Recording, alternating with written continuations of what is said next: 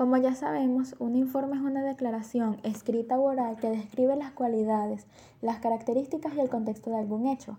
Se trata de una elaboración ordenada basada en la observación y el análisis con el fin de comunicar algo sucedido o los resultados de una investigación.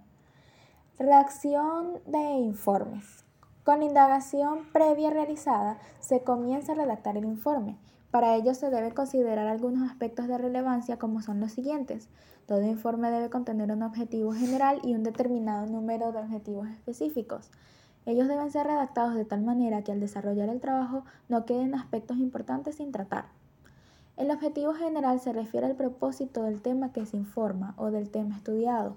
Está constituido por el qué de la materia, el cómo se trata y el para qué se trata. Es la guía que brinda los elementos básicos, de ahí que debe ser sólidamente fundamentado. Los objetivos específicos se derivan del objeto general, son guías esenciales para alcanzar lo propuesto en aquel informe. Lo deseable es que los objetivos se puedan extraer algunos indicadores de carácter verificable, con lo cual se evita el riesgo de las generalizaciones en el momento de desarrollarlos.